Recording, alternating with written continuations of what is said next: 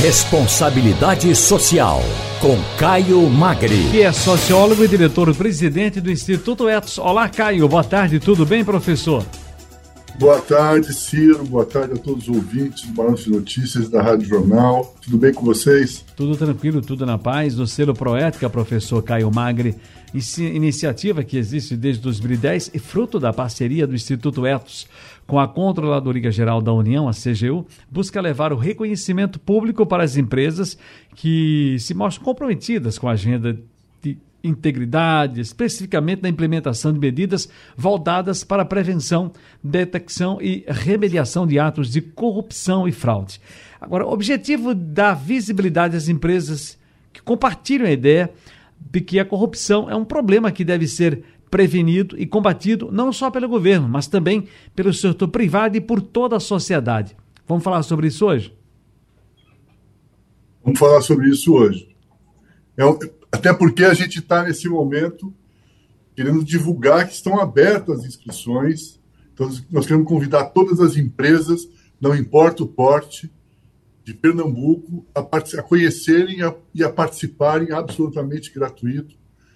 É um serviço público importante para as empresas, porque elas vão ser analisadas e avaliadas pelas, uh, por, por técnicos especialistas de organizações empresariais e da, e da, e da, da, agenda, da gestão pública, da CGU, portanto, um, uma, uma, uma, um apoio e um reconhecimento muito importante. Né? A importância dessas empresas estarem nesse processo é, de fato, de poderem declarar e se colocar numa postura de prevenir e combater a corrupção e a fraude nos seus negócios, nas suas relações com o setor próprio setor privado, privado, privado, mas especialmente no privado e público.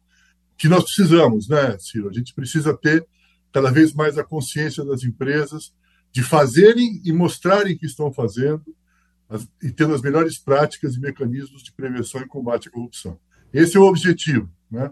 Como você disse, não é deixar ao Estado a única ao, ao Estado somente a ele a responsabilidade única de prevenir e combater a corrupção no Brasil. Nós estamos do apoio da, da ação das empresas e da sociedade. E você e as empresas podem se inscrever. Acho que isso é, é, é muito importante. Não estão abertas agora as inscrições.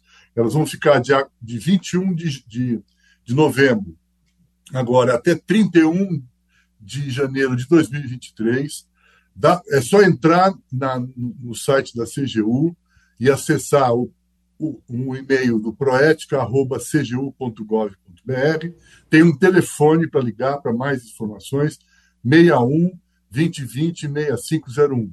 É uma oportunidade muito importante para o setor empresarial e para as empresas mais importantes de Pernambuco de demonstrarem o compromisso com essa agenda. Professor Caio Magri, uh, um outro tema aqui interessante que eu acho que o senhor também gostaria de falar, se possível, nós temos ainda um minuto aqui, era exatamente sobre a fala do presidente eleito Luiz Inácio Lula da Silva ontem, lá na ONU, né, falando sobre clima, falando sobre meio ambiente, sobre os compromissos de cada nação, de cada país, de cada povo, com o próprio mundo, com, com a própria natureza, a própria sobrevivência de todos nós. Uh, como é que você ouviu essa, essa, essa fala do presidente eleito e essa, digamos, como muitos estão achando aí, o, dizem, né, o, o pessoal está dizendo, o Brasil voltou. É, é uma alufada de algo diferente no ar? Ciro, eu, eu, eu, poucas vezes me lembro de ter lido e de ter ouvido, porque eu ouvi o discurso e li o discurso, tão uh, acertado do ponto de vista do momento e do ponto de vista da interpretação do que é que a gente precisa fazer. O Lula não falou só para o Brasil, o Lula falou para o mundo, de fato. Ele conseguiu dar a interseccionalidade, a necessária é, percepção de que nós temos que atuar para combater as desigualdades globais, e, portanto, nós temos que combater a pobreza, nós temos que enfrentar as desigualdades com uma condição absolutamente necessária para que a gente possa ter um enfrentamento efetivo das mudanças do clima, da emergência climática. Essa relação estabelecida foi muito importante no posicionamento. Agora, ela precisa traduzir em políticas, né, Ciro? Precisa traduzir em práticas, em políticas.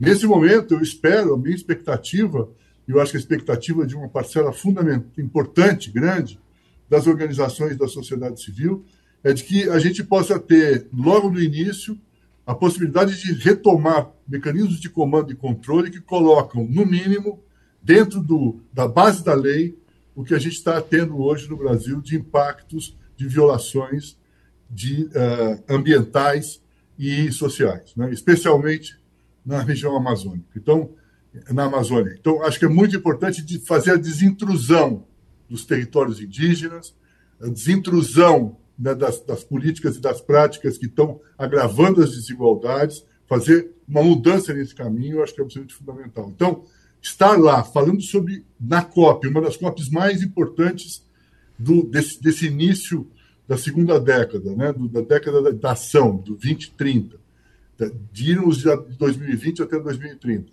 É, acho, achei muito importante. Não sei se você teve a mesma percepção, mas eu achei de uma qualidade, de uma profundidade, de uma articulação é, digna de a gente reconhecer aqui.